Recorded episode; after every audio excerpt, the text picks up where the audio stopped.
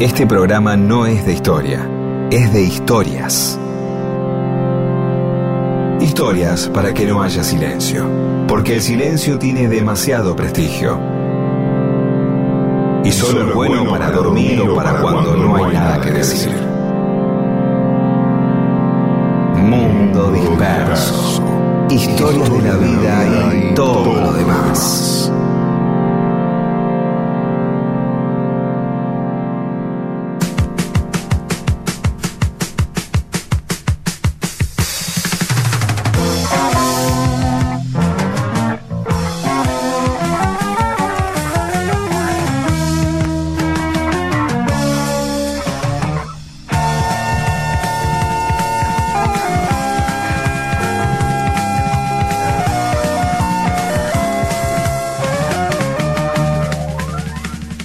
Aquí estamos en Mundo Disperso, somos Pedro Saborido y Daniel Míguez con Paula Weintraub, Olivia Dayes y Eamon. ¿Cómo te va, Pedro? Muy bien, muy bien, este, aportando hoy un programa que creo que va a tener una hora y media y va a estar al aire. Sí, sí. Bueno, ya estuvimos el domingo pasado, hemos pasado las elecciones. Sí, Eh, pero eh, casi con todo lo que pasó en esto. ¿Qué días agitados hemos tenido? Y a veces eh, el, el agite viene eh, simplemente de, de no poder encontrar más, eh, ¿cómo puedo decir? De tenerle más confianza que todo se va a ir a la mierda que a que las cosas se van a calmar. ¿No? Como Claro. una. Y donde generalmente los el periodismo, y en esto no, no, no quiero ponerme a hacer crítica de medios, pero ¿qué adicta eh, hace a la gente eh, al, al conflicto? ¿no? Todo el tiempo estamos con alertas, alertas, alertas. A, veces se, se debería llevar un poco de calma a la gente, aparte de decirle todos estar por ir a la mierda. No, no somos adictos a la calma. Generalmente nos ponemos, nos hacemos No. adictos al, al nervio, al conflicto. Ya lo habíamos hablado muchas veces, que eh, nos entretenemos con, con lo que es conflictivo, no nos entretenemos con la calma. La calma generalmente es para meditar, para contemplar, pero lo que llama la atención es el alerta, el alerta, y es media hora de alerta. Digo, si es tan alerta, ¿por qué no lo dicen de una vez? En vez de poner un cartel que dice alerta, alerta, porque después un día va a pasar algo jodido en serio y vamos a tener que esperar que aparezca el gato silvestre en bolas, así mostrando la chota para decir, ahora sí pasó algo en serio, préstenme atención. ¿No? Estamos, llevamos toda la, la, la carga, entonces hubo una, fue una pena que nadie pudiera un poco, eh, ya sabemos que en, el- gobierno, en el frente, y muchas, hay un gran porcentaje de gente sensata como para que todo no se vaya al carajo. ¿De acuerdo? Y fue simplemente una disputa política propia de una coalición. Pero no hubo muchas voces que salieran a poner calma, ¿eh? No, lo Este, que pasa es que hay como una tendencia, es una combinación de cosas, una tendencia al fatalismo, la incidencia de los medios que quieren justamente alarmar, algunos. Es que este, la- el, y- el alarma es el negocio de cualquier medio, digo, pero a veces eh, hay que pensar que mucha gente no tiene lo que ve gente. ¿Viste como en una pelea vos ves una pelea de lejos no sabes de qué se trata? Si estás cerca sabes por qué se están peleando. Claro, En cambio, una pelea, una pelea de lejos vos, vos ves gente peleándose nada más. Y hay mucha gente que ve esto desde lejos y lo que vio es gente peleándose y se asusta claro. se asusta mucho más allá. Y eso me parece que hay que cuidar. Y mucha gente Sí. se asustó mucho, la pasó muy mal, Sí. fueron días que la pasó muy mal. Sí, Esto para todos. ¿eh? Pero No ahora es estamos para- mucho más tranquilos, me parece, ¿no? Sí, qué sé yo, pero digo, esto no es ni simplemente, ay, los medios, los medios, digo, esto es para Ah, no, todos. claro. Hay que cuidar a la gente, ¿sí? No la- eso, Sí. nada más. Pero bueno, estamos un poquito más relajados. Ah, sí, ya apareció el peronismo ribotrílico y todo. Eh, El el, el, el Ezeiza de Twitter se terminó. Claro, claro, claro. Así estamos. Entonces ya nos metemos en las historias de Mundo Disperso. Mundo disperso. Historias de la vida y todo lo demás. Al fin llegó la primavera, al fin iremos a pasear. Al fin la ropa de la escuela se empezará a deshilachar. Y seremos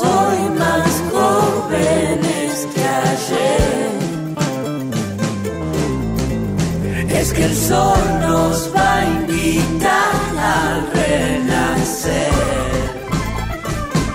Ahora que estoy rehabilitado, saldré de gira y otra vez me encerrarán cuando se acabe y roben lo que yo gané. Porque a mí ya no me importa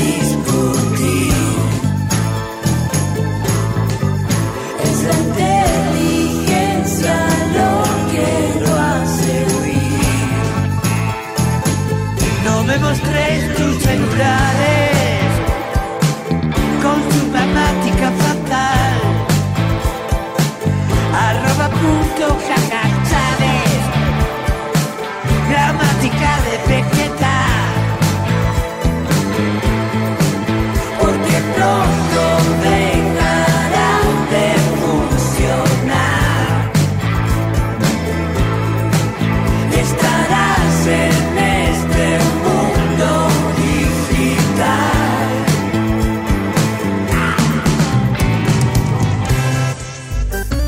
sea el alma de las fiestas. Mundo Disperso le provee las más interesantes historias para fascinar a hombres y mujeres de todas, las, edades.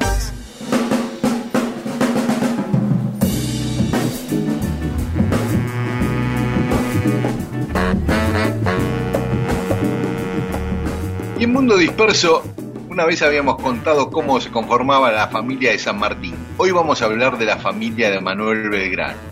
Belgrano nació el 3 de junio de 1770 en la casa de Avenida Belgrano 430, en la ciudad de Buenos Aires, la misma casa donde murió 50 años después, en esa misma casa, a media cuadra del convento de Santo Domingo, aunque no lo bautizaron ahí, lo bautizaron en, en la Merced, que era como la iglesia más cheta en ese momento.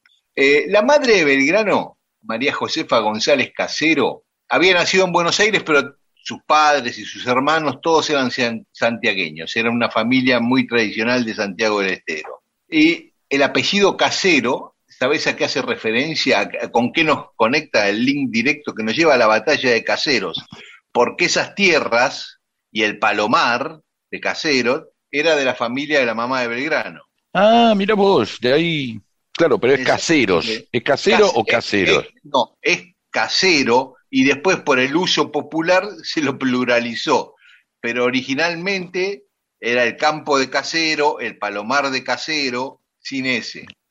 Bueno, y el padre era italiano, ¿eh? Domenico Belgrano Peri, el Ah, papá mira de. Belgrano, Así que el apellido Belgra- Belgrano es italiano. claro. Bueno. Eh, Nos venimos a enterar ahora, ¿no?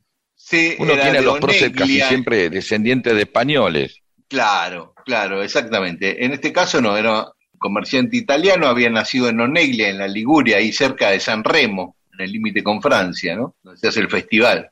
Sí. Y bueno, tuvieron este matrimonio, tuvo 16 hijos. Uno de ellos, Belgrano. O sea, Belgrano tenía Mm. 15 hermanos.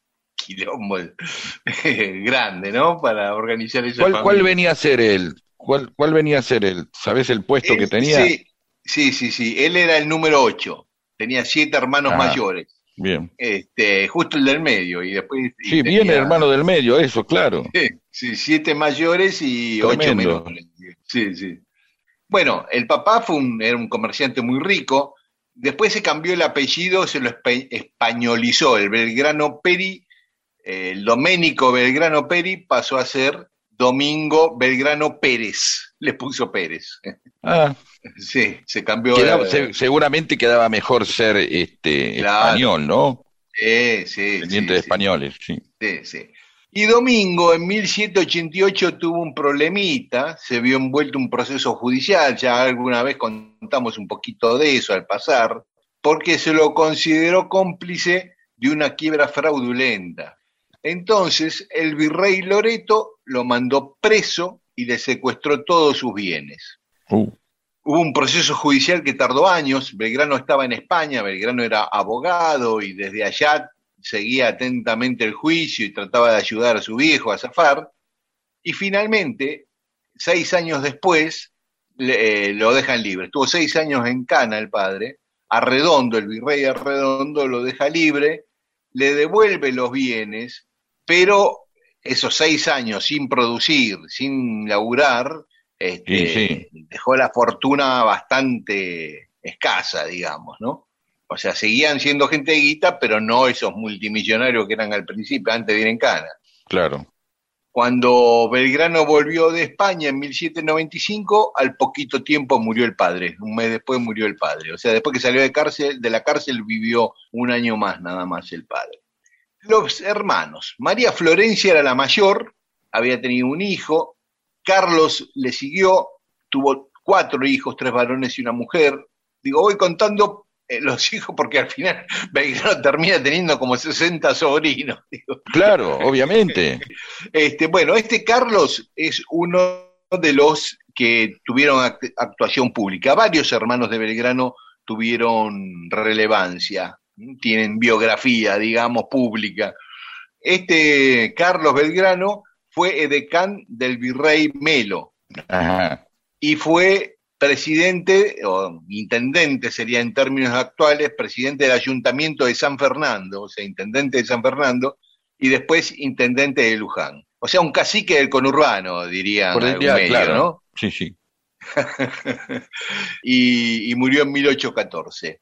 El tercero, José, tuvo siete hijos y eh, fue como el heredero en la práctica de los negocios del padre, ¿no? Eh, Vivió mucho tiempo en Potosí porque el padre tenía muchos negocios en Potosí y él administraba allá en Potosí esos negocios familiares. Después, para las invasiones inglesas, justo lo encontró en Buenos Aires, participó en la defensa de las invasiones inglesas y, y tuvo una participación intensa cuando se produjo el motín de las Tresas, que fue un levantamiento, él eh, ejecutó a 10 cabecillas de ese motín. O sea, un tipo bravo. Pesado. Sí. Eh, uno de los nietos de José fue gobernador de la provincia de Buenos Aires por la Revolución Radical de 1893. Una descendencia potente, ¿no? Diciendo, ¿cuántos sobrinos tuvo Belgrano en total? ¿Los pudiste contar o no? Eh, 57, sí, 57. Claro. Eh, Recordemos que, que Belgrano eh, tuvo hijos no reconocidos, ¿no? Digamos, de un principio, perdón, fuera de ma- extramatrimoniales, vamos a decir, ¿no? Claro, sí, sí, claro, exactamente. Extramatrimoniales. No sé Eh, sí, a, a Manuela Mónica la Sí. reconoció. El pibe también lo eh, reconoció después. al pibe no. No, no lo reconoció, pero este, Pues cuando- sí, sí. después le dijo, le dijeron. Pidió que cuando él muriera le dijeran la Sí. verdad. Sí. Le pidió a Juan Manuel de Rosa que le dijera la Por verdad. eso después el, fue, fue, un, Este, porque el fue, pibe creció como hijo de Rosa. claro. Qué cosa esta cosa Sí, entre sí. próceres, ¿no? Qué interesante, ¿no? Porque es como, como que era un pueblito chiquitito, ¿no? Y de pronto tal prócer este, terminó siendo, bueno, no no sé por qué me metí en esto, digo por la cantidad de sobrinos que tenían Sí, por claro. otro lado, digo. Claro, claro. No, pero te decía que este Juan Carlos Belgrano, eh, en la revolución que encabezó Irigoyen en 1893, que triunfó brevemente, en ese triunfo eh, llegó a ser unos días gobernador de la provincia de Buenos Aires. Ah, muy bien. Este, después tuvo otra hermanita, María Josefa, que murió siendo nena, y el que le siguió también, Bernardo, murió de niño. Y después tuvo a, mm, a María Josefa Anastasia, que tuvo ocho hijos. Le siguió Domingo, que fue sacerdote. El Domingo Belgrano Epa. fue un sacerdote que igual tuvo un hijo. O por supuesto, Y bueno, o sea, ¿Eh? está Sí. bien, está bien. Es una característica de los Belgrano, parece, ¿no? Sí, tuvo un hijo, Este, tener, este, reproducirse, este, pese a todo y como sea. Se estilaba tener un hijo cura, ¿no? Lo tenés Eh, 16, sí, uno, claro. 16 hijos, uno, uno cura tenés. Sí, sí, sí, las familias de Guita, todas, muchas familias, pero sobre todo las de Guita trataban de tener siempre un sacerdote en la familia, sí, sí. sí. ¿Y ¿Qué sería? Este- ¿Algo que quedaba bien o era parte del, de- del, del armado de poder? Sí, era parte del armado del poder. en ese momento eras o cura o militar o comerciante. Eran las tres formas de tener incidencia en la sociedad. Perfecto. Bueno, paremos acá y después seguimos contando la historia de Belgrano y sus hermanos.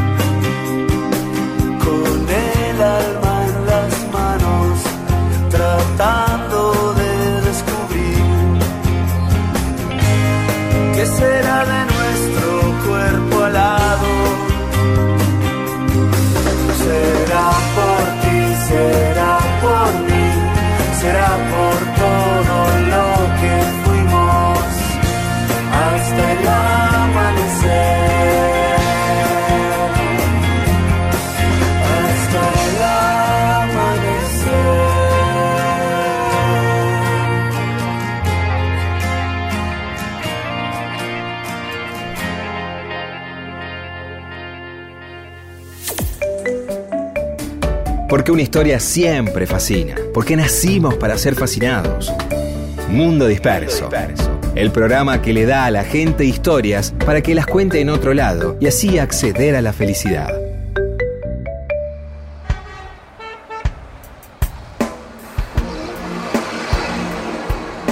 Y en Mundo Disperso estamos recordando a los 15 hermanos de Manuel Belgrano.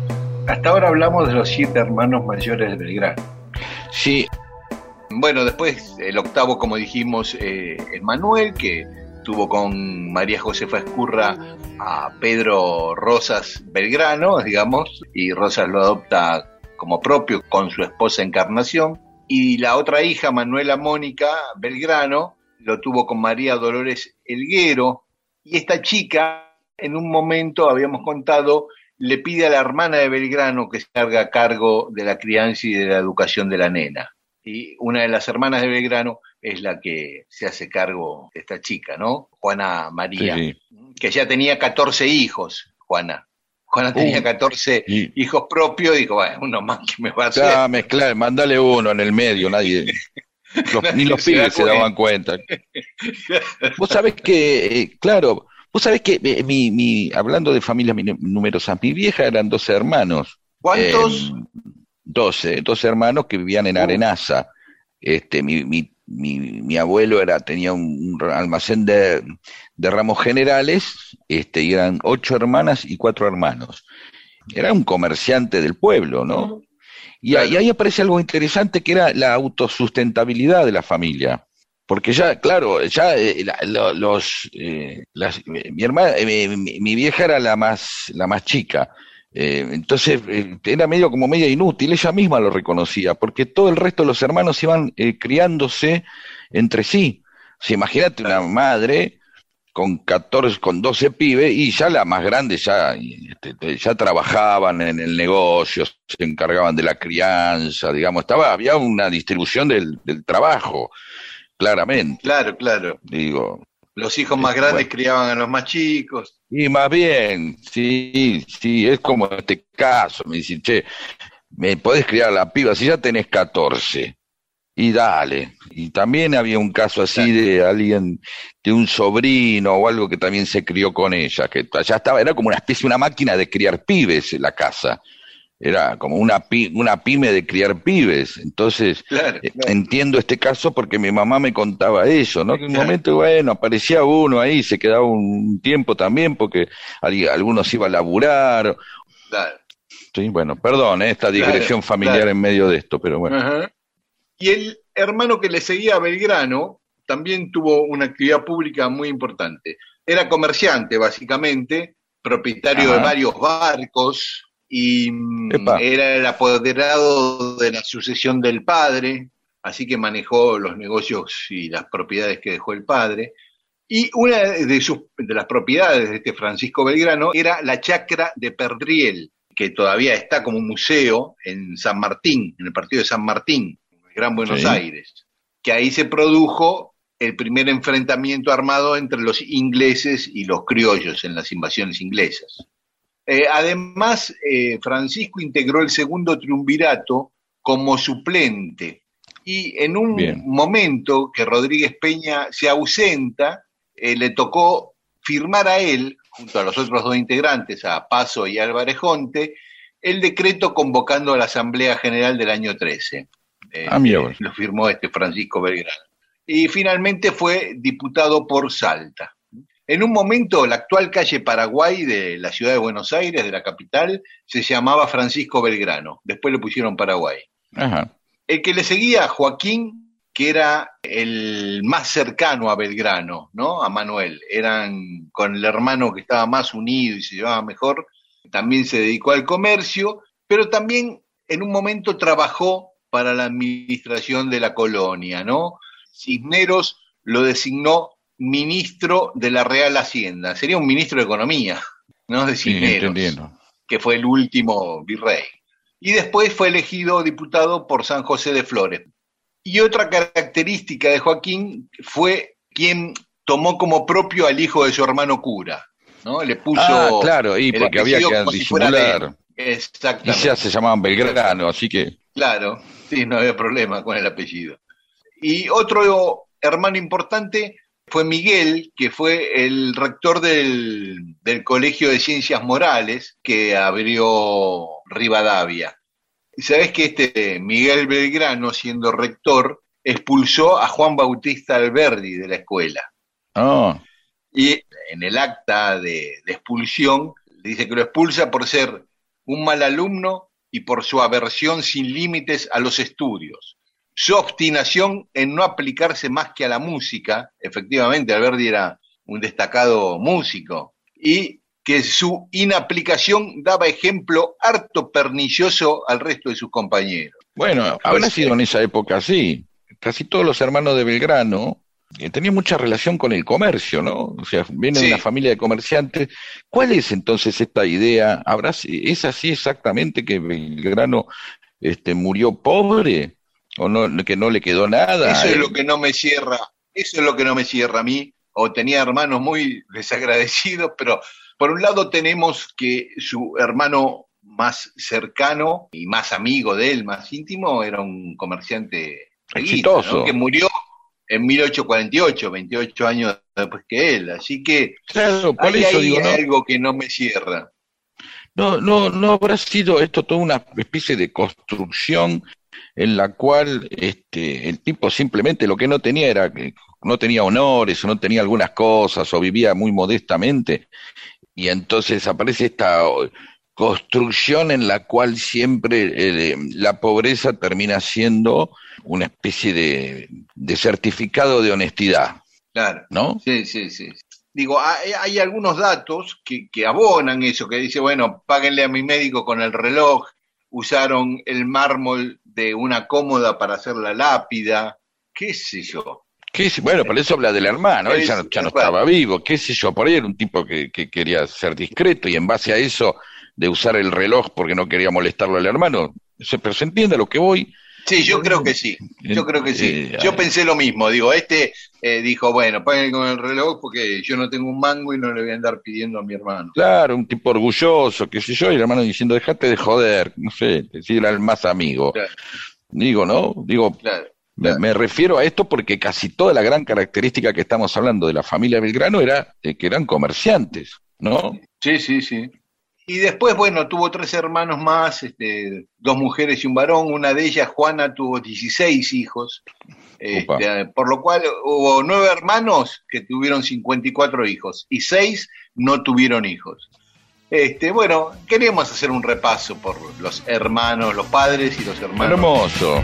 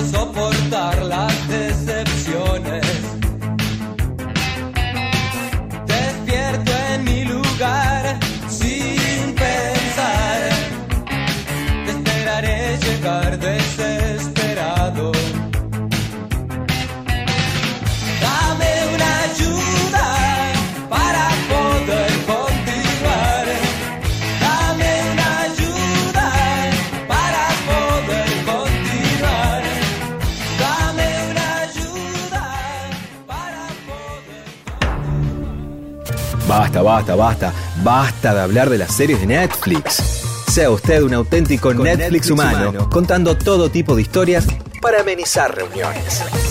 Mundo, disperso. Historias para que la gente tenga más cariño por usted.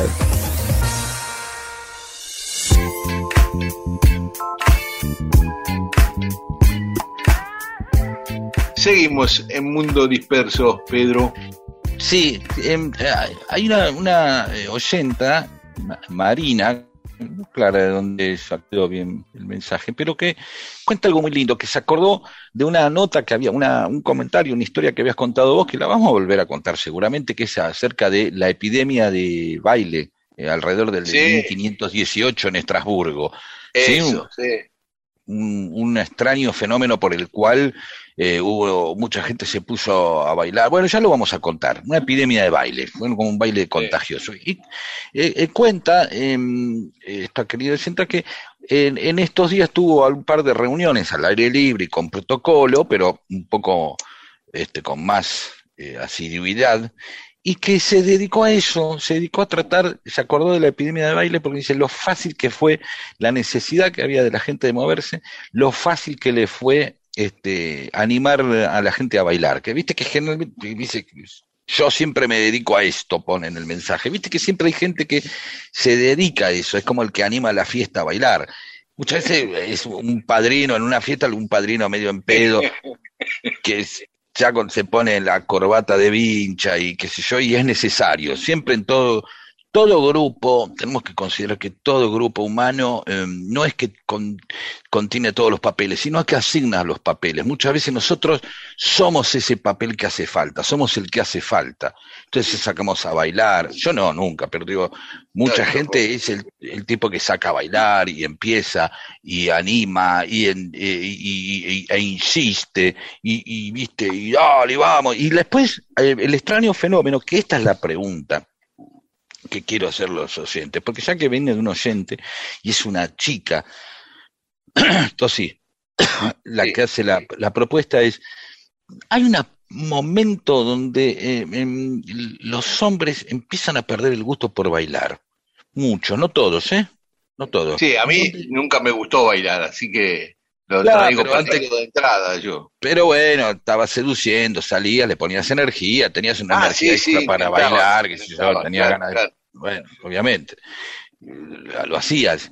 Pero conforme avanza el tiempo, cuando uno empieza a los treinta y pico en adelante, eh, en las reuniones se arman los bailes. Muchas veces eh, los tipos no salen y se ponen a bailar las mujeres solas. Sí, Cosa que no, eh, que obviamente uno lo puede ver en, en- en muchas tradiciones y colectividades, los griegos, gallegos, lo, que bailan los tipos también solos, pero no se da en, las, en la modernidad, salvo que hagan.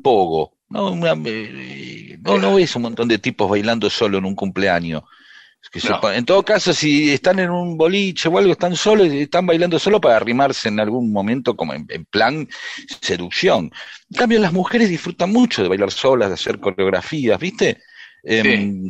eh, esa es la pregunta eh, a los hombres y a las mujeres que nos escuchan. Eh, es la pregunta de hoy para el próximo programa. ¿Hay algo en el cual consideran que en un momento han dejado de bailar? ¿Les sigue gustando bailar a los hombres? ¿Las mujeres consideran que, que son más bailadoras o bailarinas que los, que los hombres? ¿Y por qué? ¿Qué, qué, qué se juega en el baile? Yo sé, tengo una idea de lo que se juega en el baile. Lo vamos a hablar la semana que viene. Puede ser, pero a partir de lo que sí, nos sí. digan los oyentes. Dale, dale, está bueno. tu pollera gira el viento, quiero verte bailar entre la gente, entre la gente, quiero verte bailar.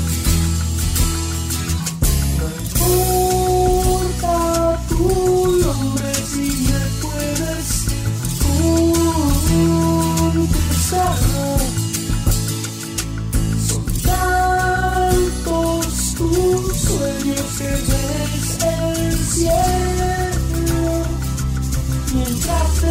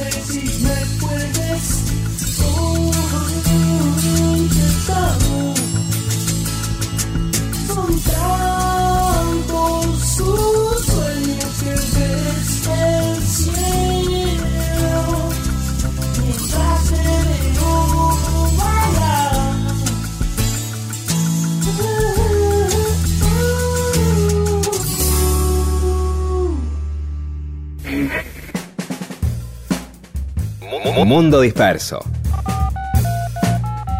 Un servicio de historias para poder ser el centro de las reuniones.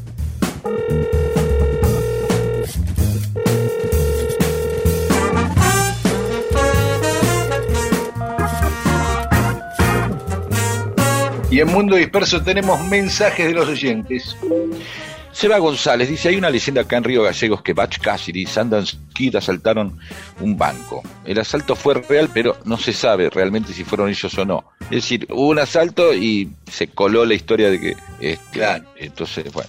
Eh, Adriana de Loma de Mirador dice, la minifalda la impuso la flacucha. La minifalda Twig, una modelo... Ah, porque yo había pre- preguntado qué, qué- por qué fue famosa, si por imponer la minifalda o la bikini o qué cosa.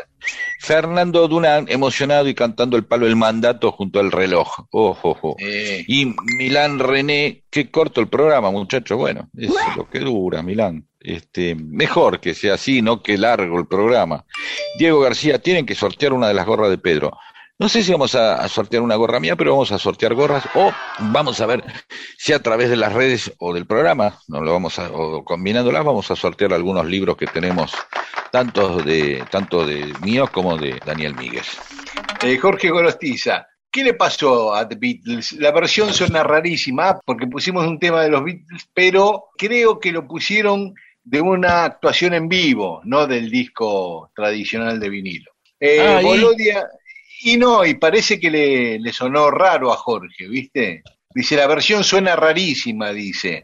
Qué cosa que a veces uno con la- las versiones eh, le cuestan porque uno ha escuchado tanto, eh, una manera que aún hasta a veces me pasa a mí cuando escucho los, los remasterizados o remezclados o, o- o directamente con un buen equipo de audio. Yo me crié escuchando los Beatles en un Winco y luego en unos aparatos Panasonic. Entonces cuando iba a la casa de alguien que tenía un combinado Sandringham o Hurlingham, o, claro, escuchaba y decía, uy, mira, hay un bajo, hay alguien que toca el bajo. Entonces se escuchaba de otra manera todo. Y después cuando te ponen los auriculares, otra vez, de nuevo, uy, mirá. Y eh, Ale Novelle dice, una curiosidad, hay una música del flaco en Silver Sorgo que se llama Mundo Disperso. ¿Tiene alguna relación? Claro, Sí, señor. toda la relación porque le pusimos el nombre al programa en homenaje a Spinetta y, a- y buscando esa canción. Buscábamos un, un título que represente lo que queríamos hacer con el programa, con Rodo y con Pedro, y eh, se nos ocurrió Mundo Disperso buscando en títulos de Spinetta. Jorge Aldo Estela, les comparto este interesante artículo sobre Napoleón y las mujeres. Eh, está eh, buenísimo, lo leí. Lo podemos dejar para el final, Pedro. Y dice además Jorge, me dio mucha risa el debate sobre pasar o no pasar luna cautiva. Eh, interesante lo que dijo Pedro sobre la comida industrial. Yo extraño sabores que la industria se llevó puestos, como el tomate. José, desde Yacimiento León, provincia de Santa Cruz, dice, genial la historia sobre el viajero inglés. Luján Square dice, salvando las distancias temporales entre el inglés y yo, los viajes en La Puntual hasta Bahía Blanca, la espera en la terminal para tomar el cóndor o la estrella para ir a Capital desde Viedma, en los 80 tenía su dificultad, ni hablar de la desazón de encontrarte un alfajor de membrillo y no de dulce de leche, siendo casi dos días de viaje, eh, en esos años, en los 80. Casi que inglés. Abrazo y viva Perón. Melancólico Caballero dice, hola amiguitos, un par de apostillas. Creo que Twiggy fue famosa por ser precursora de la modelo flaca, que no era habitual entonces. Y la minifalda también le dio notoriedad. Lo del viajero inglés, excelente, espero la continuación. Crónicas de viaje de esa época son apasionantes. Hay una donde Garay cuenta cómo fue hacia el sur de Buenos Aires al- en 1590 aproximadamente y llegó hasta la actual costa de Mar del Plata, a la que describió como una muy galana costa, de ahí viene el nombre del hotel. Mira vos, qué interesante. Vamos a buscar esto de, del viaje de Garay a Mar del Plata. ¿eh? Sobre Luna Cautiva, este tema que, que al final eh, dijimos que iba a cantar guaraní, pasamos una versión de Cafrune, o no me acuerdo. Sí, yo creo que están haciendo cola los oyentes para Oh. recriminarnos eso. Eh, Pusimos a, a Cafrune y dijimos que era guaraní. Yo me confundí, era Cafrune, bien. yo dije guaraní. Eso nos pasa por meterme con temas que, que no conocemos, qué sé yo, pero bueno, perdón, perdón. Vamos. Juan Domingo, perdón. Jorge Gorostiza dice, el Chango Rodríguez, que es el autor, había cobrado ese día un adelanto muy importante para un contrato, creo que con Canal 11. A la noche fue a una fiesta en lo de su compadre, llegó en su Torino, el efectivo quedó en el auto, guitarrearon, chuparon. Cuando se subió al toro para irse, descubrió que le faltaba la guita. Volvió a la farra picadísimo y en un forcejeo mató a su compadre. Mariana Beluccio dice, cuando la canción dice al pie del calicanto la luna cuando pasa, se refiere a la tradicional cañada cordobesa, dado que la cárcel donde estaba cumpliendo su condena el Chango Rodríguez estaba en barrio Güemes, atravesado por la cañada. Y claro que podemos escuchar folclore en mundo disperso, faltaba más, dice, lo deberían haber pasado entera. Abrazo desde Córdoba. Humberto de Pompeya dice, gracias por contar la historia del Chango Rodríguez y Luna Cautiva. El Chango fue un grande del folclore, músico, autor y compositor y creador del taquirari, un ritmo muy alegre que inventó el Chango. La versión que pasaron de Luna Cautiva es la del gran Jorge Cafrune, sí, de eso estábamos hablando. Y Ofelia Rizzo dice, el día que salió el Chango Rodríguez, según la TV cordobesa, comparto el video, parece que podemos compartir el video, está en las redes. Sí, sí, sí, sí. eh, lo subió a nuestra página, no sé si Paula lo Ah. puso o si fue un mensaje privado, eso no lo sé, pero es, es increíble, el tipo saliendo, toda la filmación del trámite del tipo saliendo de la cárcel y le hace una nota a un periodista de la televisión cordobesa y le canta Luna Cautiva eh, en vivo, ahí en el medio del reportaje agarra la guitarra y le canta Luna Cautiva. Mira qué bien. Félix Requejo. Che, es Cafrune, no Guaraní el que canta. Oh. Hugo Fe, muchachos, el amigo del Chango Rodríguez era Jorge Cafrune, que bueno, es lo mismo. Eh, Marcelo Vázquez, muchachos, Luna Cautiva en esa versión es de Cafrune, no de Guaraní. Bruno Gloriani, el que canta Luna Cautiva, ¿no es Cafrune? Pregunta ya Bruno un poquito más dudoso. Ignacio Santillán, respecto a Luna Cautiva, les comento que el hombre que fue asesinado por Rodríguez se llamaba Juan Pedro Temístocles Álvarez y le decían Loro. En la canción lo menciona como toro, donde dice, tuve que hacer un alto por un toro mañero. Los grillos enamorados son los grilletes, el tintinar de espuelas, las llaves del carcelero. El calicanto es la cañada, construida por canto rodado, que el chango veía desde la ventana de la celda. Y una luz que me alumbra en la oscuridad es que la luz de luna pasaba por los barrotes y le daba claridad al calabozo. Y Omar Moreno, sobre el Chango Rodríguez, dice, las rejas de la cárcel, Omar Moreno, un músico, contrabajista, dice, las rejas de la cárcel son las cuerdas de la guitarra. Él hace una metáfora con eso. Dispersos se llevan folclore a marzo, ¿eh? Dice, ese era Cafrune. Dice, bueno, y ay, Bien. pobre chango, dice Omar, re peronista, cantaba en la cárcel y alegraba a toda la paisanada que estaba en Cana, era un gran tipo. Pedro, paramos un cachito acá y después seguimos con más mensajes de los oyentes. Vamos.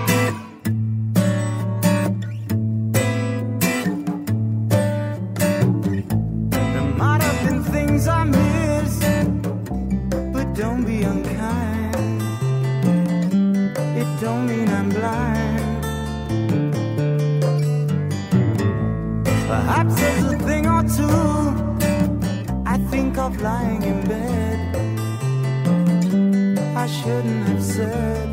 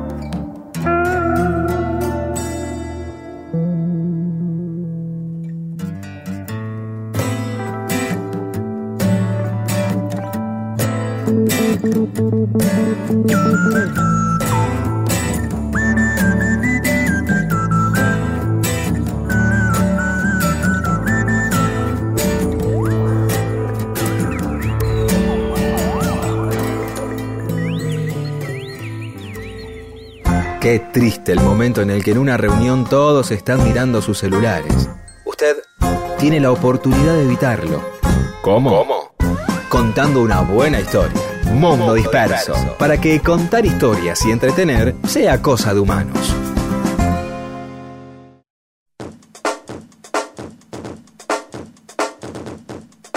Y hoy en Mundo Disperso vamos a recordar cosas que pasaron un 26 de septiembre, un día como hoy.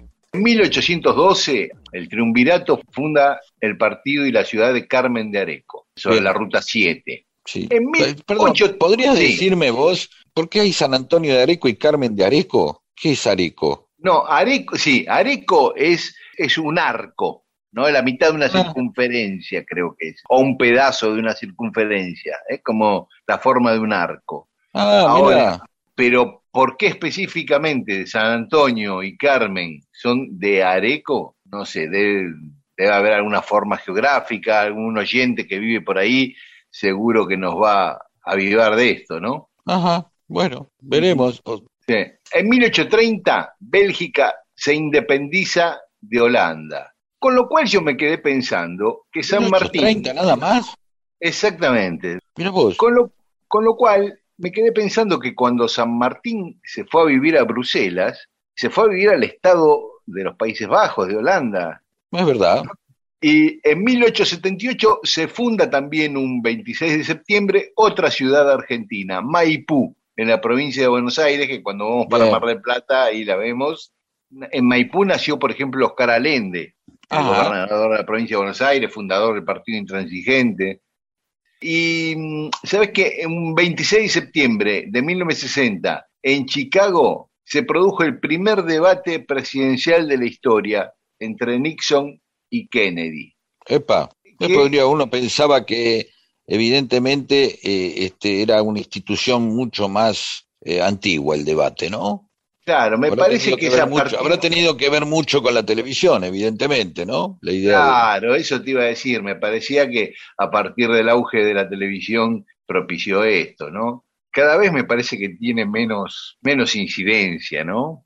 No sé si A alguna mí, vez a mí, a mí, más allá de la incidencia, es una especie de espectacularización de, de la idea de la presentación de dos proyectos, el cual desvirtúa finalmente este, la idea de los proyectos. Es decir, cuando ve- uno ve los debates, yo no sé si estoy viendo la persona más capaz de llevar adelante eh, el cargo para el cual puede ser elegido. ¿De acuerdo? Sí, sí, sí, estás eligiendo el mejor presidente o el mejor debatólogo. Exactamente. Estoy, estoy viendo un tipo que se mueve bien en un debate. Claro. No sé si estoy viendo un buen presidente. Y esto lo digo sea quien sea, ¿eh? Claro, a ver, hay muchos dirigentes que son grandes oradores y Claro. además grandes dirigentes, pero hay un montón de dirigentes que pueden decir, che, por no ser un buen orador me puedo este, perder a un dirigente o a un funcionario fabuloso. Claro, totalmente. ¿no? Mira, Néstor Kirchner me, me dijo una vez, antes de las elecciones de 2003, me dice, Daniel, mira, yo sé que soy un mal candidato, pero vas a ver que si llego a ganar voy a ser un buen presidente. Exactamente, exactamente. Es decir, son como dos instancias distintas, ¿no? Lamentablemente, obviamente, un buen presidente este, también tiene que ser un buen candidato, porque si no, ¿cómo lo eligen? Claro, Es como la gran diferencia que a veces uno tiene entre el deseo, lo- entre el deseo y lo, y lo deseado.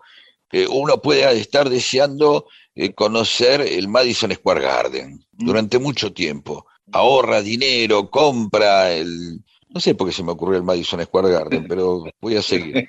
Eh, entonces ahorra dinero, compra el pasaje, y, y dice que se anota en una visita guiada al Madison Square Garden, sé yo, y después vas al Madison Square Garden y dice, uy, pero es una garcha esto. es como en Luna Park. Claro, es, es- me gusta, es más, te descubrís que te gusta más el Luna Park. Claro.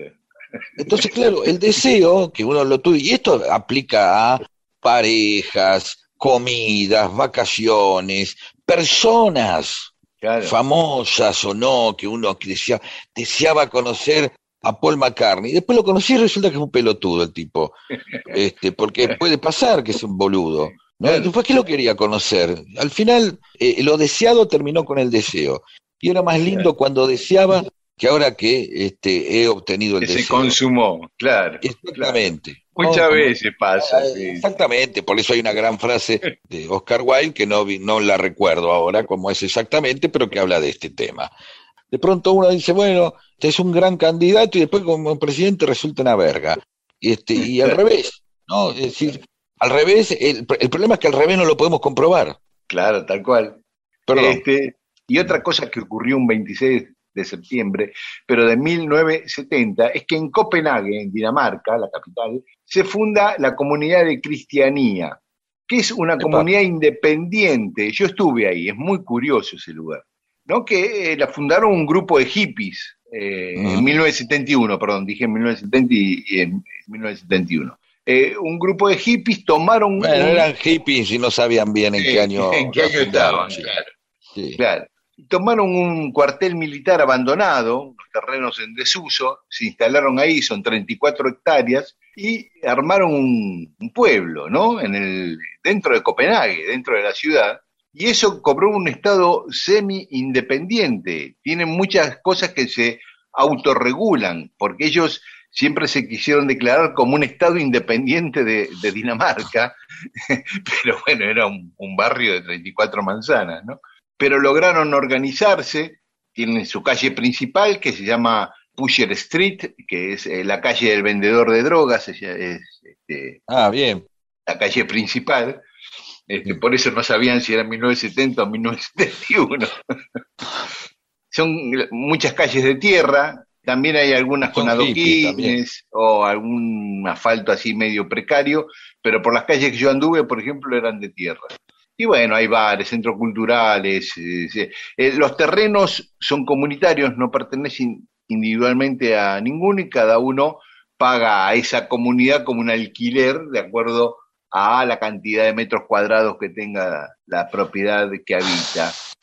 Cuando vos salís del barrio, tiene un cartel desde el lado de, mirado desde el lado de adentro que dice usted está entrando a la, a la Unión Europea, usted está entrando a la Hermoso, Unión Europea. Está muy bien. es muy lindo, muy lindo. Siempre hay una gran fantasía en el ser humano de, de, hacer proyectos comunitarios, de, de comunidades, de, de, estadios, de formas ideales de, vivir, ¿no? Rápidamente aparece, este, como, ¿no? Cuando se hablaba de, en el bolsón de las comunidades, che, pero esto no serán una manga de vagos mantenidos por los padres, ¿no? ¿De, de qué manera se da el capitalismo ahí? De alguna manera se da, ya sí, claro. que, bueno, si paga el alquiler, ¿qué va a hacer? Es así. Sí, sí, sí. Momento, de hay algún bares, lado que sacar plata. centros culturales, muchos bares Sí. ahí, ahí adentro, donde va Bueno, mucho turismo. Básicamente viven del turismo, te digo. Claro, es interesante porque básicamente es como lo- lograr un, un lugar en el que llame la atención de, de tal manera que la gente quiera ir a, a- observar como quien entra en una, en, en una reserva de monos. ¿Tengo tiempo de contar algo? Sí, dale. Ah, Bueno, una vez yo era jovencito y estábamos en Villa Gesell, en, en Carpas, con un montón de, con muchísimos amigos, eh, los albores de la democracia, los centros de estudiantes, ¿no? Eh, Primeros años en la universidad. Y de pronto este, descubrimos un día que el trencito, de, de los trencitos de la alegría para turistas, pasaba por el costado de uno de los camping y nada, iban mostrando, bueno, acá los cosas, los movimientos, la gente que viene, los mochileros, ¿no? Todavía este, Villa Gesell tenía esa impronta de ser media hippie, ¿no? Claro, Un lugar de hippies. Claro. Sí. Entonces era, bueno, vamos a mostrarle cómo viven los hippies a los turistas. Pasaban, bajaban la marcha, iban hablando y como que, bueno, acá están los hippies, ve- vean los acampantes, los mochileros, etcétera, etcétera, etcétera. Entonces, claro, pasaba por ahí y era medio molesto, ¿viste? Porque de pronto estaban, te, te sentías una especie de mono. Claro, claro. ¿Entendés? Pasaban los tipos con el clan, clan, clan, viste, tocando unas campanas. Entonces un Claro. día eh, esperamos, y éramos alrededor, hicimos una gran organización, este, de alrededor de 35, 40, 50 eh, hombres que nos pusimos a lo largo del camino. Yo creo que éramos más, ¿eh? Logramos cubrir 100, 100, 150 metros a lo largo del camping. Y cuando empezó a pasar el, el, el trencito de la alegría, todos juntos nos dábamos, íbamos dándonos vuelta como una especie de ola y este, mostrando el ojete. Es decir, una gran exposición, 100 metros de culos de hombres, obviamente, y no vinieron más. No vinieron más. Y, y lo, lo, claro, lo lindo eran la- las, las reacciones. Había desde gente indignándose y otras re- divirtiéndose, como diciendo, ya está, mirá los pibes, la quisieron, qué sé yo. Pero bueno, no Bueno, sea que eso tiene, que ver. en- Tiene que ver con cristianía, porque prohibieron los contingentes de turistas que traían las agencias de turismo. Ah, por la misma razón. Ah, o sea, viven del turismo, pero de turismo que van por las suyas, no de contingentes que van paseando por el barrio con un guía, ¿no? Está bien, perfecto, perfecto, listo. Decir, Así que bueno, esas fueron las cosas que pasaron un 26 de septiembre, además que un día como hoy nació Cosme Argerich, eh, médico argentino que estuvo con Belgrano en el Ejército del Norte y que le da el nombre al hospital. Eh, en 1849 nació Iván Pavlov, el del perro. Ah, y un día como hoy murió Levi Strauss, en 1902 murió el creador de los jeans. Mira vos, Sí, yo pensé que ibas a hablar del... del, Del fi- del antropólogo. filósofo. Era precisamente el que inventó el jean. Y hoy en la Argentina es el Día del Empleo del Comercio, así que a todos los amigos empleados de comercio que nos escuchan, un abrazo. Y en Estados Unidos es el Día del Buen Vecino. Eh, ah, le mando a mis vecinos de Estados que ahora eran mis vecinos y ahora están en Estados Unidos, a Carlos Uriona, gran actor muy querido por Rodo, que en los 80 te- y fines de los 70 tenía el grupo Diablo Mundo, allá por Temperley, y ahora vive del teatro también en Estados Unidos, y Sergio Henson, también un gran pianista que se fue a vivir y vive en Los Ángeles. Así que a los dos les quiero mandar especialmente un gran abrazo porque los dos escuchan Mundo Disperso desde Estados Unidos. Estas historias les van a servir para nunca quedarse sin tema de conversación. Mundo Disperso. Un montón de historias para que usted cuente y se luzca.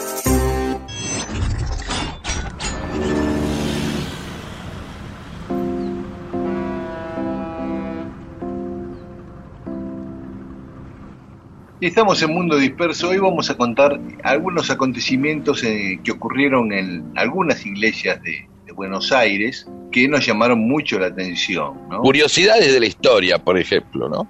Eh, A eso, algunas curiosidades históricas, sí. Tal A cual. ver. Una de ellas es un rey que estuvo enterrado en una iglesia porteña, en la Mata Ajá. Misericordia, ahí en la calle Moreno al 1600.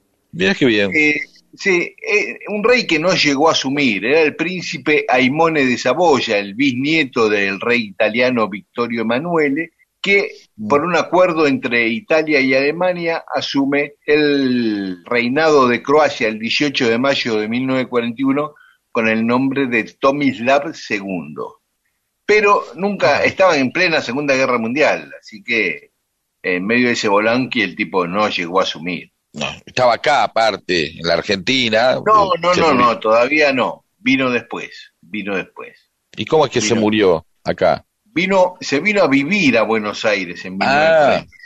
Es más, conoció a Perón, se entrevistó con Perón. Igual algo medio, medio una realeza de segunda, ¿no? Sí, sí, bueno. Por decir, claro, o, sí, de, sí. o de tercera, ya de, un rey italiano, de una república, no sé, ¿no? Sí, Medio sí, no no. juega la Champions League, no.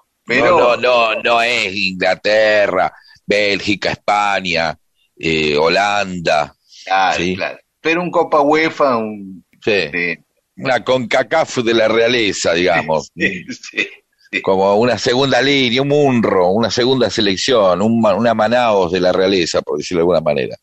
Tal sí, cual. pero Pero se quedó a vivir acá, eh, vivía en el Hotel Lancaster en la Avenida de Mayo y se hizo amigo de muchos tipos de aristocracia argentina, entre ellos José Dodero. Y un día, estando en la estancia de Dodero, empezó a sentirse mal, lo traen a Buenos Aires, pero le da un infarto y muere ah, en 1948. Y lo entierran en esta iglesia. En la iglesia ¿por, qué a uno, ¿por qué a uno lo pueden enterrar en una iglesia? Esto yo creo que es por su condición de rey, ¿no? Porque aparte esa iglesia en particular era conocida como la iglesia de los italianos, ¿no? Toda la comunidad italiana se congregaba ahí. Y como Ah, está bien, perfecto, listo. Sí, Pero bueno, finalmente el gobierno de Italia, después de unos años, repatria sus restos y son enterrados en Italia. bien. Otro personaje fue la nieta de Napoleón, que también murió acá en Buenos Aires. La cosa fue así. Ajá. El hijo de Napoleón, Alejandro Waleski, que había tenido con su amante polaca María Waleska, vino acompañado con, por su mujer, que estaba a punto de dar a luz, vino acá a la Argentina, enviado por el gobierno de Francia para negociar algunas cosas con Juan Manuel de Rosas en el medio de todo el bolonqui de los franceses peleando por la libre navegación de los ríos y lo que derivó en la vuelta obligado, etcétera. El matrimonio se hospedó en una casa ahí en la calle Bartolomé Mitra del 600 y el 12 de mayo nace su hija, Isabel. Ajá. La bautizan en la iglesia de la Merced y pocos días después la nena muere. pero en esa iglesia, en la iglesia de la Merced, que muchas veces hablamos de esa iglesia porque ahí se casó San Martín y tantos próceres o fueron bautizados ahí, bueno, la nieta de Napoleón fue bautizada en la iglesia de la Merced y fue enterrada en el cementerio de la Recoleta, en la misma tumba que ocupa Mariquita Sánchez de Thompson, porque eh, Ajá. Mariquita Sánchez le permitió que la enterraran en el, en el panteón familiar de ellos. Muy bien. Y, ot- y otra curiosidad es el virrey Melo, que está enterrado en la iglesia San Juan Bautista de Alcina y Piedras. Melo era el virrey, tenía que ir a Maldonado, ahí en Punta del Este, digamos, a, hacer, a inspeccionar las fortificaciones y ver, hacer unos trámites políticos, digamos, ir Y antes de irse, las monjas de esa iglesia le dijeron que si se muere, que ordene que lo sepulten ahí. Y el tipo dijo, esta, viste, no hizo los cuernitos, pero bueno.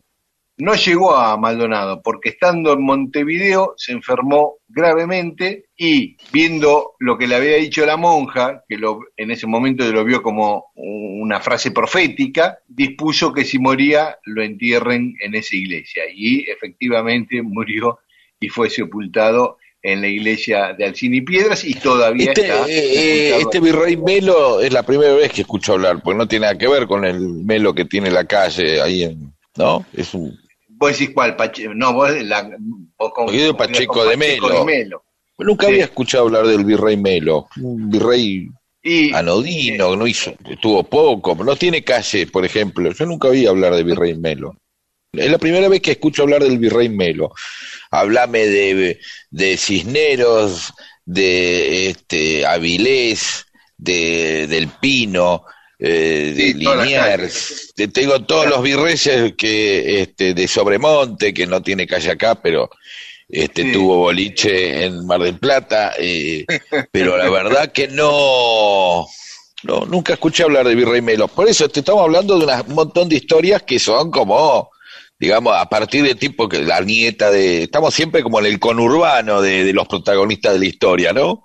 Este, sí, totalmente. ¿Sabes qué tiene? una, una nieta de Coso, el otro, el, el rey que no asumió, el virrey Melo. Yo- No, pero Milo, ¿sabes que tiene una cortadita? La verdad que es muy... Una porquería, claro. Pero por Eh, eso, estamos, Una calle de una cuadra ahí, eh, cerca de Juan Estamos en- y Gaona, por ahí. sí, estamos en el Harley de la historia, por decirlo de alguna manera, con suerte, no como claro. con respeto a- para no, porque saben que lo voy a decir con amor esto, ¿no? Pero estamos, Claro. sí, adelante.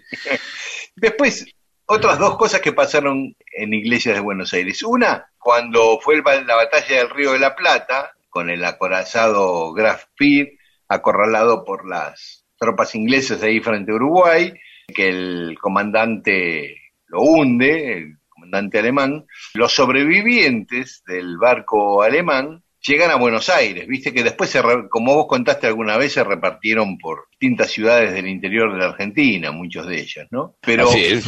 pero apenas llegan a Buenos Aires, van a una iglesia que queda en Parque Chacabuco, la iglesia Santa Isabel, en Estrada del 800. Todos los soldados alemanes del ejército nazi van a esa iglesia a asistir a la misa de gallo, porque esto fue poquito antes de Navidad. Así que esa iglesia tiene esa rara condición. Y por último, el primer voto femenino en la Argentina y de Latinoamérica ocurrió en una iglesia de la Boca. Mira vos. En Ola- Olavarría y Martín Rodríguez, ahí está la iglesia San Juan Evangelista, y el 26 de noviembre de 1911 se, había elecciones para elegir concejales en Capital Federal. Ahí era un lugar de votación esa iglesia. Ahí fue Julieta Lanteri, una prócer del feminismo en la Argentina, que era una italiana que el año anterior había conseguido la ciudadanía argentina, en 1910. Fue y se presentó a votar. Como el voto, vos te tenías que inscribir en el padrón. Entonces, el presidente de mesa la inscribió en el padrón y la mina votó. Un día vamos a hablar en particular de Julieta Lanteri, que era una persona increíble, ¿no? Fue eh, una médica, aparte fue la quinta médica, la quinta mujer en recibirse de médica en la Argentina. Bueno, cosas extrañas que pasaron en, iglesias de la ciudad de Buenos Aires. La gente protege su vida siempre en nombre de Dios y el pájaro negro anuncia en su vuelo un tiempo de tormenta. Dicen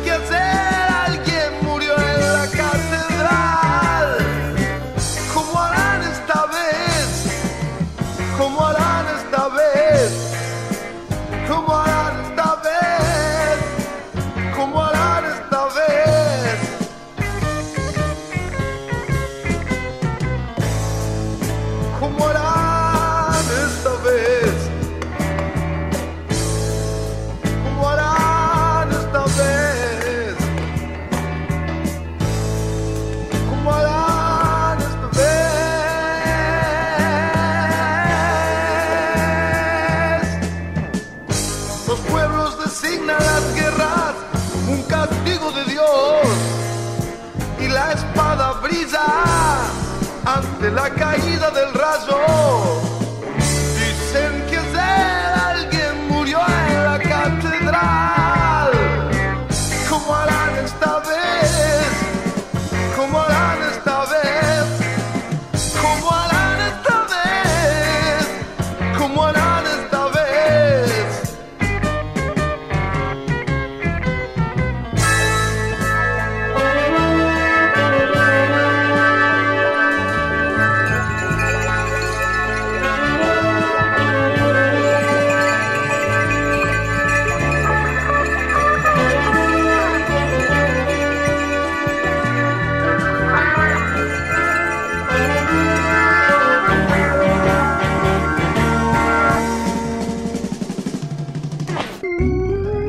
Dos personas que recién se conocen, charlan, la historia comienza a ser contada. El mundo entonces es un poco mejor. Y esas personas pueden incluso hasta tener sexo. Y todo gracias a Mundo Disperso.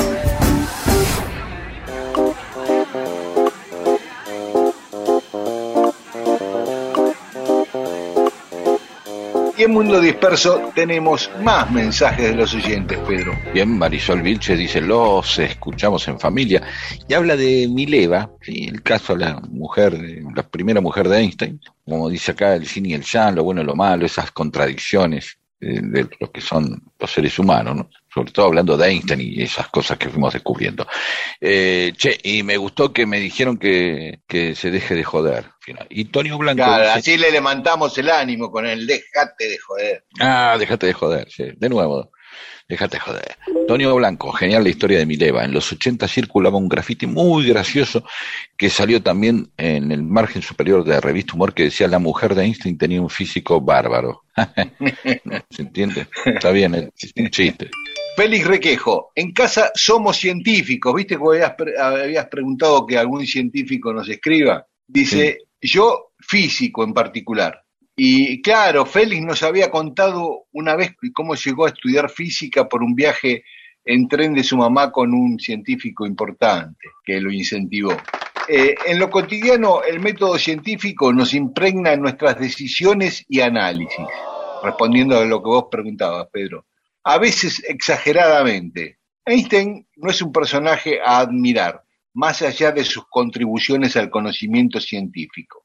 Y dice que, por ejemplo, a veces se nos complica ser peronistas usando a rajatabla el método científico. Claro, sí. Hay que vivir junto a la masa. Y Néstor Aba dice que gracias Mundo Disperso son una gran compañía. Hasta rechazo invitaciones a almuerzos para escucharlos. Eh, bueno, no debe Qué ser buena sección. muy, muy interesante. Hay, hay, hay que entender que hay que tener siempre un catálogo de excusas adecuado. Eh, para no sí, ir a una comida, por ejemplo. para no ir a algún lado. No puedes decir, me quedo porque quiero escuchar un programa de radio. Eh, la verdad que no. Ponele que te morís por escuchar eh, un programa de Nelson Castro. más o menos. ¿Por qué? Porque tenés tu rito, te buscas un buen sillón, te fumas un caño, te preparas unas mandarinas ahí al costado, un lugar donde escupir las semillas, y vos decís, voy a escuchar a Nelson Castro. Y la pasás bárbaro.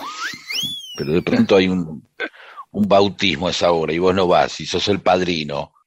Eh, medianamente deberías tener. Las excusas son, generalmente, las buenas excusas pasan por los hijos. Tener hijos es una fuente inagotable de excusas. Y yo le creo porque es mi amigo. Tengo que llevar a mi pibe a tal lado, tengo que ir a visitar a los padres también, en el caso de que estén vivos, y después estar enfermo. No me Claro. siento mal. Pero bueno, podés decirle tres días antes a alguien que no, que no te sentís bien. En todo caso, Claro, podés claro. anticipar que no andás bien. Pero, Y así como vengo, me parece que voy a empeorar. yo. Eh, qué sé yo, yo me parece que hay que entregarse. Una vez que uno lo invitan, uno va. Si yo querés ir, no va porque, qué sé yo, no tenés ganas o tenés que hacer un quilombo, qué sé yo, por algo. El problema es que eh, la gente no sabe si estás poniendo una excusa o es verdad. Y ese es el gran tema de esto. Sí. Y dice Néstor además, qué buena sección que eh, es, qué mal que la estoy pasando por el viaje del otro día del inglés. Ah. Y genial descripción de Pedro sobre Einstein y su separación. No sé Este, qué dije, me olvidé. Pero Eh, no, no, no, no, no. El tema de que por qué Einstein se había llevado a la familia para estar cerca de su, de su amante. Ah, un caradura. Oh, eh, Bueno, no sé si un caradura, porque bueno, el tipo que era familiero, o sea, sos tramposo pero familiero. No sé, ¿eh? Roberto Martínez dice, mi viejo era de comprar aparatos que nunca se usaban. Ah, suele pasar eso. Una vez cayó con un cuchillo eléctrico. Jamás lo pudo ni enchufar por la rareza del enchufe. Claro, por ahí era, era para 110, el- viste, el- los, los, los yankees usan ese, entonces Sí. no tenés Claro, claro. Nunca más vi, nunca más vi otro cuchillo eléctrico. Es más, yo nunca vi un cuchillo eléctrico. Sé que existen, pero nunca vi. Eh, y Carolina Danino dice, a propósito de los sabores industrializados, McDonald's en cualquier lugar del mundo, dice, parece que viajó mucho Carolina, tiene el mismo sabor. Eh, Mordés Mirá. y te encontrás con los mismos condimentos, el mismo pegoteo plástico en el paladar de eso que le ponen a la hamburguesa. Dos comentarios. Yo vi una vez un cuchillo eléctrico que es para cortar, eh, lo usaban exclusivamente para cortar el matambre en rodajas, el matambre casero, para cortarlo en rodajas. Ah, para, que, no se despedace. Claro, para que no se despedace. Este, y era efectivo. Y después eh, yo comí hamburguesas en algunos lugares, y tiene razón, pero una vez comí una hamburguesa en Beijing, en la capital de China, y no tenía, en un McDonald's, por supuesto, y no tenía nada que ver con el- los McDonald's occidentales, el gusto. Mira vos, claro, bueno, por ahí era un McDonald's beijinizado, ¿no? Los tipos fracasaron, fracasaron, fracasaron y luego encontraron el sabor. Algún día vamos a contar el fracaso de un McDonald's en La Matanza. Oh, Sí, Qué raro.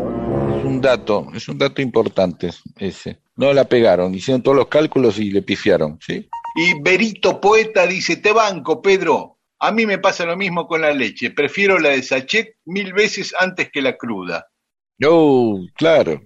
Sí. Y Julia Green dice, sí, Pedro, cuando yo trabajé de cocinera, me hacían usar esa máquina obsoleta, un desperdicio de agua y papa, esa para lijar las papas que dijiste vos. Ah, sí, sí, sí, Yo- sí, sí, una cosa rarísima, una palangana que las este, Sí, estaban y- ahí horas, supongo. Claro, dice Julia. Y otro invento inútil que había en ese lugar era un cuchillo eléctrico para cortar el pan. Nada que se acerque al Tramontina.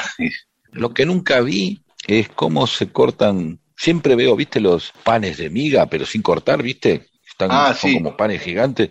Y nunca vi cómo se cortan.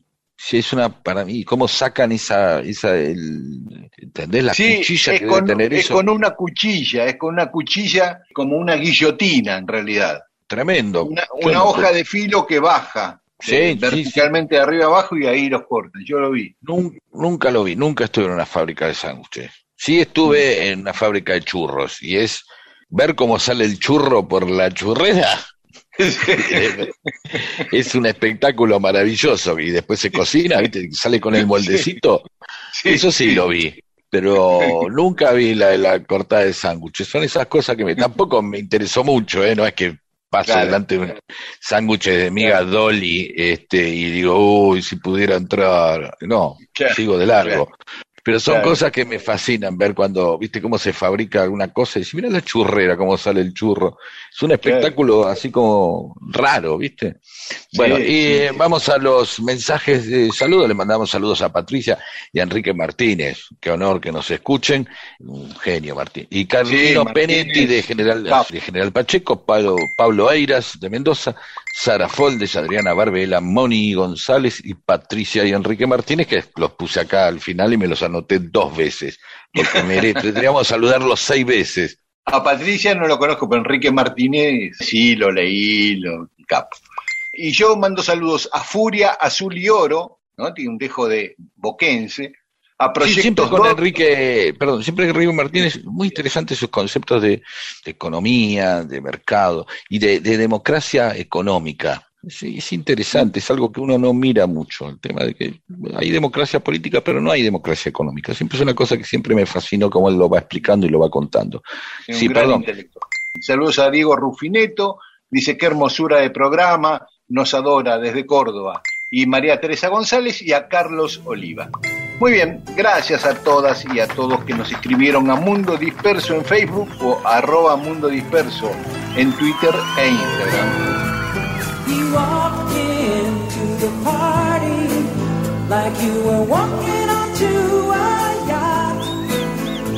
Strategically one eye. Scarf was. You had one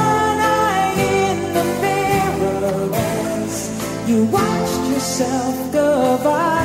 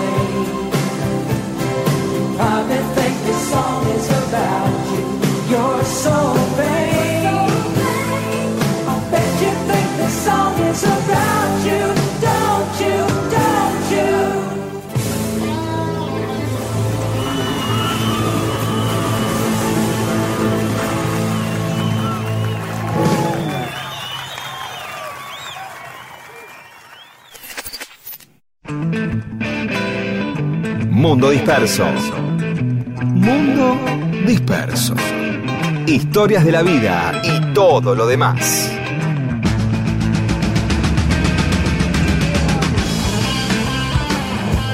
Bueno, se nos termina el mundo disperso de hoy, Pedro. ¿eh? Así es, y en octubre es el cumpleaños número 70 de Charlie García. Sí, 23 de octubre. Eh, va a haber algo especial de Radio Nacional, ¿sí? Sobre este- esta fecha. Eh, entonces, vamos a, yo necesito hacer algunas cosas por las cuales les voy a pedir a los oyentes que manden, manden su, su, su frase preferida, el verso preferido de, la can- de una canción. No la canción, no hace falta la canción. Eso que te quedó en la cabeza. Vamos a buscar esas frases de Charlie García en estos 70 años que coinciden también de manera rara con los 70 años de la televisión. Mira, Charlie García y la televisión argentina tienen la misma edad. ¿Lo hubieras pensado alguna vez eso? Claro. Para el próximo programa vamos a hablar de los 70 años de la televisión argentina y de los 70 años de Charlie García. ¿De acuerdo? Esto para el programa que viene. Muy bien, entonces nos despedimos. Bueno, esta noche hay repetición del programa, como siempre, en la FM Rock 93.7 de Radio Nacional. Y si no, nos encontramos el domingo que viene acá en la M870. Chao, hasta el domingo.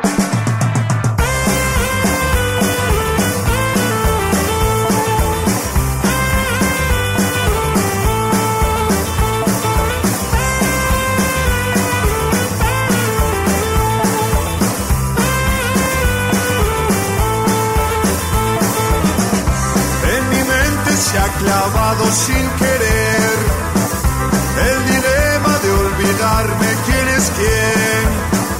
Sigo siempre estando donde quiero estar